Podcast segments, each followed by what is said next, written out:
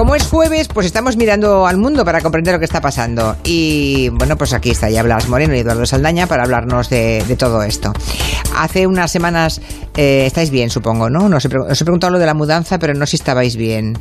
Sí, es que es muy monótono la vida, así que, o sea, yo sigo como la semana pasada, Julia. Jóvenes y confinados, ¿comprenden? Pues imagínense su día a día. Bueno, hace unas semanas, perdón, contábamos aquí que en Brasil... Ay, que le ha dado, le ha dado la ataque a Julia. Ay, qué mala. Contamos aquí que en Brasil había dimitido, ¿se acuerdan? El ministro de Salud porque obviamente tenía desavenencias gravísimas, severas con Jair Bolsonaro. Bueno, se nombró nuevo ministro de Sanidad y no ha durado ni un mes. Se ha vuelto a ir y por lo mismo que el anterior. La pregunta es, ¿habrá alguien en un Ministerio de Sanidad con dos dedos de frente que resista trabajar para un tipo como Bolsonaro? Pues la verdad es que parece difícil, Julia, porque los dos ministros han dimitido por las mismas cuestiones. No se ponen de acuerdo con, con, Bolsonaro. Y es que el mandatario no solo está en contra de una cuarentena estricta en un país que ronda los 230 millones de habitantes, sino que encima insiste en que se prescriba cloroquina para luchar contra, contra el coronavirus cuando todo el mundo lo desaconseja porque no se conocen claramente sus, sus efectos secundarios. Así que por ahora lo que ha hecho Bolsonaro es militarizar el Ministerio de Sanidad y ha nombrado a un grupo de militares para que se pongan al frente de la gestión de la pandemia, pero por ahora no hay un ministro eh, especialista en medicina al mando del Ministerio de Sanidad en Brasil que está rondando los mil muertos diarios. ¿eh? Madre mía. Bueno, eh, y recomienda por tanto lo mismo que Donald Trump, que se metan entre pecho y espalda esa sustancia, ese medicamento que nunca se puede tomar más de tres o cuatro días y en un momento muy determinado de la enfermedad y bajo un control muy absoluto médico. Bueno, vamos con preguntas de los oyentes. Tenemos a un oyente llamado Mario que nos manda un correo preguntando qué ocurre en Rusia. Mario dice, ¿cómo es posible que siendo el segundo país con más casos de coronavirus, son ya 300.000, apenas tengan 3.000 muertos. Se habla mucho de Italia, de Brasil, Estados Unidos, de España. Dice, ¿pero qué ocurre en Rusia? ¿Qué, qué pasa con Putin? Pues lo que pasa sencillamente es que no son datos reales, están mal. Eh, como pasó también en muchos países, en Rusia eh, muchas de las muertes se están contabilizando como si fueran neumonías o alguna otra enfermedad y no como coronavirus, ¿no? Lo cual, evidentemente, distorsiona muchísimo las cifras, ¿no? Y además se está obligando a los médicos a trabajar en condiciones insostenibles, más todavía que en otros países, eh, incluyendo también a los que están ya contagiados. O sea, hay médicos contagiados que siguen trabajando en hospitales con el riesgo que también supone para su salud y para los de sus pacientes, ¿no? Y de hecho se ha llegado a informar, Julia, de al menos tres suicidios de médicos seguramente por la presión a la que están sometidos. ¿no? Entonces, ¿qué pasa con Putin? Bueno, está pasando una, factura política muy grande eh, y de hecho su, popularidad está en el, punto más bajo en 20 años, en torno al 59% que parece mucho para una democracia occidental, pero que es muy poco para lo que es Rusia y para Putin, que lleva a estar en el 80%, ¿no? O sea que nos va, a pasar, eh, nos va a pasar como con China, que nunca sabremos en realidad cuánta gente está muriendo. Cuánta gente está muriendo, ¿no? Lo que sí está claro es que Putin... Eh, parece mucho más acostumbrado, digamos, a gestionar crisis militares y aquí parece como un poco desconectado, ¿no? Está aislado en el Kremlin, parece incluso aburrido y se muestra incapaz de proponer soluciones o de dar alguna esperanza a la población, ¿no? Así que bueno, ya veremos a ver qué pasa con todo esto, pero es evidente que va a morir más gente en Rusia, por desgracia, y a nivel político eh, no creo que Putin caiga, evidentemente, pero sí es verdad que es una de las crisis más graves a las que se ha enfrentado él desde su, desde su presidencia, ¿no? Bien, vamos a, por el tema mascarillas, eh, el hecho de que sean o no obligatorias. Hay oyentes que preguntan si eso mismo ocurre en otros países del mundo. Escuchad. Me gustaría saber, eh, ahora que las mascarillas eh, son obligatorias, eh, tanto en, la calle como en transporte público, me gustaría saber si en otros países, a medida que ha ido evolucionando la pandemia y la crisis del coronavirus, si las mascarillas han sido obligatorias siempre, si han cambiado de opinión el gobierno o, bueno, cuál ha sido la gestión de este tema. Yo creo que el oyente lo que quiere saber es si también se ha titubeado con la obligatoriedad o no de las mascarillas como ha ocurrido en España. Que ayer pues sí. Mm, sí, sí ha ocurrido. Sí. sí. Sí, O sea, que se quede tranquilo porque este jaleo lo han tenido todos los países, Julia. Es decir, no termina de haber un consenso claro sobre cuándo hay que usarlas o si es o no necesario que toda la población los lleve. Lo que la OMS recomienda, que eso creo que ya más o menos todos los gobiernos lo tienen, están más que de acuerdo en eso, es que las personas que estén en contacto con enfermos o los que tienen síntomas tienen sí o sí que llevarlas. Sin embargo, eh, todo se vuelve más difuso con el resto de la población, al igual que con el qué tipo de mascarillas hay que llevar, que ya hemos visto que estos días aquí hemos tenido mucho debate con eso, pues está pasando también fuera. Países como Venezuela o Vietnam fueron de los primeros en hacer el uso de las mascarillas obligatorio, es decir, en todos los espacios públicos todo el mundo tenía que ir con mascarillas. Y lo mismo han hecho en otros países como Bosnia y Herzegovina, Marruecos, Emiratos o muchos países africanos como Kenia, Angola o Etiopía. Pero la mayoría de los países del mundo ha establecido algo similar a lo que tenemos aquí en España. Es decir, es obligatorio llevar mascarillas en supermercados, espacios cerrados o el transporte público, que solo encontramos en República Checa, en Colombia, Ecuador, Turquía o Polonia todos más o menos tienen esa obligatoriedad. Sin embargo, hay un problema con el que se están encontrando prácticamente todos los países del mundo, y es que aunque se va conociendo más sobre el virus, no se sabe todo. Entonces, muchos asintomáticos pueden transmitir el virus, por lo que al final se está tendiendo a que todo el mundo en la calle las utilice. Y luego otra cosa que están empezando a advertir, y es que es muy importante la higiene de manos o una higiene que acompañe ese uso de las mascarillas. es decir, esto no es una barrera mágica que nos protege contra Pero eso es desde el primer día.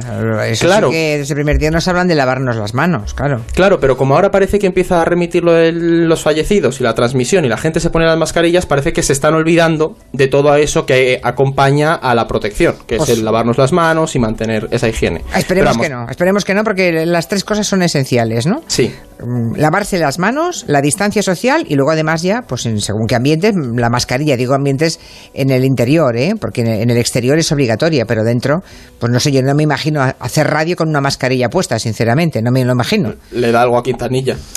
Bueno, él, sí que la lleva, por ejemplo, y no le veo, claro, entre las gafas y la mascarilla, pues ahora ya vamos, estamos aprendiendo el lenguaje de las personas que no hablan, ¿no? porque si no, no, por gestos que no sabe mucho por gestos. Me hace unos gestos rarísimos, Quintanilla. Con las cejas. También os lo digo. No, no, que, cejas, si no veo las cejas. Si tiene unas gafas delante y además las tiene empañadas todo el día. Yo veo ahí un bulto y deduzco que es él, pero no tengo ni idea. te ha explicado cómo quitar eh, el vaho de las gafas, ¿eh? Ay, no me acuerdo. Hay un artículo para cómo quitar eh, lo de las gafas porque a mí me pasa lo mismo. Enviárselo a Quintanilla, por favor, de mi parte. Pero a ver, basta con que te pongas las gafas... Que no, que no. Que por, sí, que sí. Por encima, de la mascarilla. por encima de la mascarilla. Yo voy por la calle y igualmente se me entelan. Que no sé, no, no, Pues a mí no. Bueno, porque, porque es más listo que yo, ya está. No, porque la mascarilla igual es más grande, no sé. Bueno, seguimos. Eh, otra cosa que preguntaba ayer Jorge en Twitter, un oyente, y lo, pillamos así al vuelo, era mm, la nueva ley de inmigración de Boris Johnson en Gran Bretaña. Así muy rápidamente, porque os pillo un poco así al vuelo, ¿eh? pero me acuerdo que ayer lo preguntó ese oyente. ¿Hay nueva ley de inmigración, Blas? Sí, hay una, ley, perdón, una nueva ley, perdón, que se va a aprobar en el Parlamento y es muy polémica porque llega justo en plena pandemia, ¿no? Y además lo que busca es restringir la llegada de trabajadores no cualificados, es decir, de los albañiles, de los eh, temporeros, de la gente que limpia casas y también sobre todo de la gente que cuida de gente dependiente o anciana, ¿no? Entonces, claro, en el peor momento. Esta ley consiste en un sistema de puntos eh, por el cual si no llegas a X puntos no puedes entrar y esos puntos se consiguen con un buen nivel de inglés, con una educación superior y también sobre todo con un nivel de ingresos esperados que sea como mínimo de 28.000 euros aproximadamente. Todo esto va orientado a impedir la entrada de trabajadores no cualificados y solamente cualificados, ¿no? Entonces, ¿qué pasa? La oposición dice, mira, para empezar, la pandemia ha demostrado que dependemos muchísimo de trabajadores extranjeros, especialmente no cualificados, y luego, cuando toda esa gente no puede venir al Reino Unido, ¿qué hacemos con esos empleos que se quedan libres, no? El gobierno se supone que quiere hacerlo con trabajadores británicos, pero hay que ver cuántos británicos se quieren poner a hacer ese tipo de trabajos y con esos sueldos, ¿no? Así que bueno, seguramente llega en el peor momento esta ley. Vamos un poco con el tema central que queréis comentarnos, eh, llevar un poquito más allá el debate sobre la relación entre la globalización y la pandemia. Verán, es, evidente que en este mundo globalizado eh, es, de cajón, ¿verdad? Es muy fácil que un virus se plante de un continente a otro. Nada, basta un vuelo, un vuelo de los millones que se producían todos los días para que eh, se llegue a la otra punta del mundo, ¿no? Pero las consecuencias económicas de esta crisis eh, van a ser globales por eso también. Pero resulta que hay por ahí estudios que dicen que el cambio climático sigue avanzando, que tal como lo estamos haciendo respecto al planeta, nuestro modo de vida lo que hace es aumentar la probabilidad de que lleguen otros virus y otras pandemias, y a lo mejor alguna muchísimo más grave que esta que tenemos ahora. ¿Cómo pues va esto, Blas?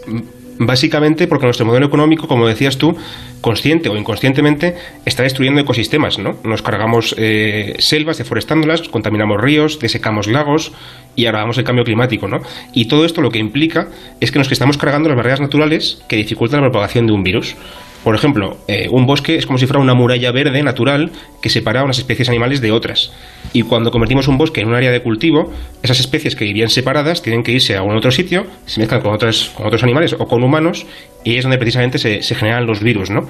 En los últimos años, eh, por dar un dato, las enfermedades infecciosas se han multiplicado y el 30% de ellas, al menos el 30%, se relacionan con la deforestación de bosques para convertirlos en cultivos.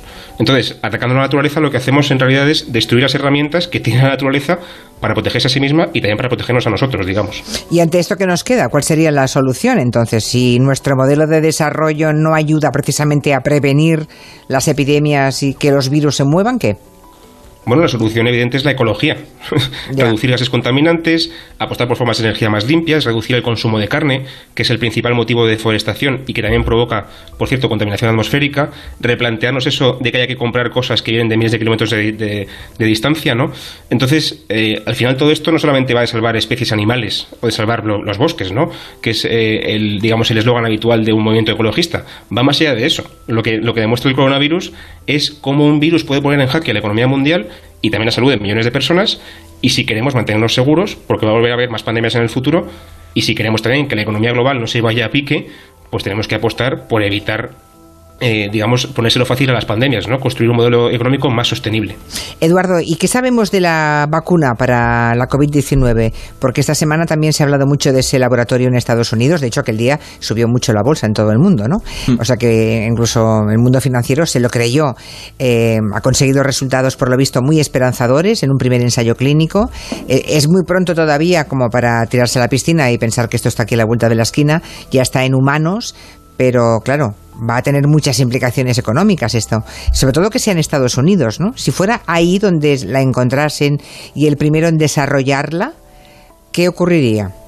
Pues la verdad es que para definirlo así, ya lo han ido bautizando algunos expertos como la nueva carrera espacial. Es decir, la carrera espacial del siglo XXI es esta. Es decir, el anuncio de la empresa moderna, este hay que cogerlo con pinzas porque falta bastante para, que podamos llegar a la vacuna, pero lo que ha puesto de manifiesto es eh, que hay un problema futuro en quién va a descubrir la vacuna y qué va a hacer con ella, porque los dos principales actores son China y Estados Unidos, que se están dejando la piel por ser los primeros en conseguir esa solución. Pero Julia, pensemos en una cosa, las implicaciones geopolíticas que esto puede tener. Esto que voy a decir puede parecer un poco obvio, pero conviene señalarlo y es que cuando tú eres el primero, o sea, ser el primero también implica que se puede perder.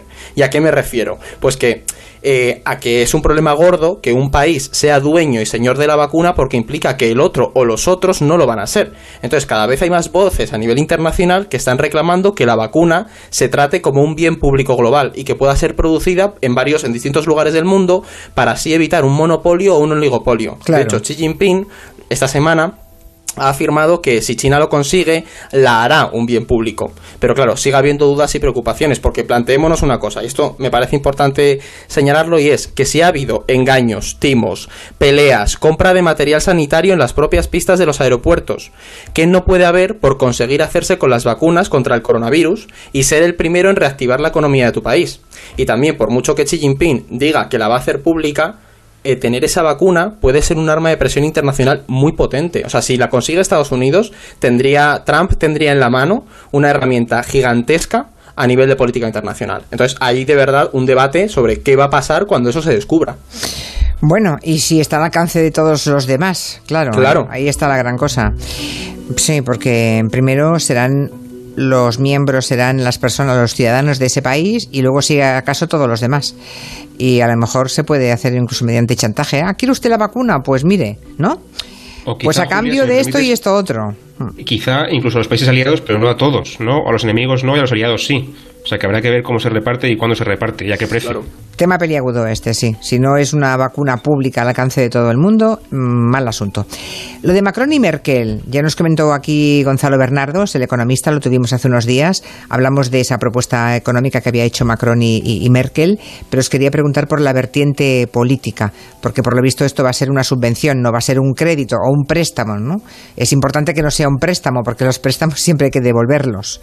Em, ¿cómo, ¿Cómo ha mm, respirado la Unión ante esto? ¿Qué han dicho los Países Bajos y ese primer ministro tan antipático llamado Mark Rutte, este que siempre nos mira como si fuéramos eh, los del sur inferiores a él?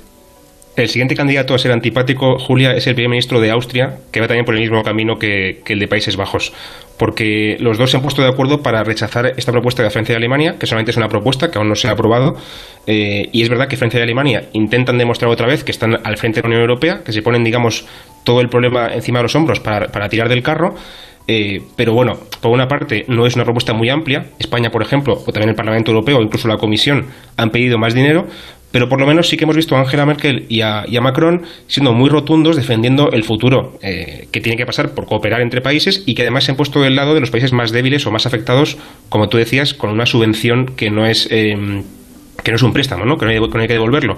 Pero como también decía al principio, esos otros países del norte, los que se llaman a sí mismos los austeros, eh, liderados por Austria y por Países Bajos, han rechazado la postura de Francia y Alemania e insisten que eso tiene que ser como un rescate. Es decir, un dinero que los países del sur tendrán después que devolver y además tendrán que hacer recortes en el futuro si quieren recibir ese dinero, ¿no? Así que lo que sí una cosa demuestra esta situación, sin ninguna duda, es que Europa sigue dividida a pesar de todo y que además ni siquiera Alemania ya es capaz de convencer a todos los países de la Unión, ¿no? Así que bueno, no, sé qué pasará, pero, pero malas noticias. John, ¿pero no creéis que Angela Merkel en distancia corta con esos países les puede convencer? Pues es que Merkel también está de salida, Julia. O sea, es que dentro de un año o dos, como mucho, se tendrá que ir y yo ni siquiera sé si la gente de su propio partido comparte su postura, ¿no? Ya, ya. Porque también, también cunde mucho esa xenofobia o ese rechazo del norte hacia el sur en el partido, eh, eh, en el partido, en la derecha alemana, perdón. Alternativa por Alemania. Claro, no, no es muy fácil eh, ver a mucha gente en Alemania apoyando esa postura de Merkel, ¿no? Está más bien del lado de los austriacos o de los neerlandeses. Así que yo no sé si lo van a poder conseguir, francamente. Bueno, si quieren mm, hacerles llegar a Orden Mundial cualquier tipo de dudas o preguntas, pueden hacerlo a través del correo. Pueden contactar con este programa, eh, en la onda, arroba onda también a ellos directamente, contacto arroba elordemundial.com o a través de las redes sociales de, de Gelo o del Orden Mundial. Hasta la semana que viene. Adiós. Adiós, adiós.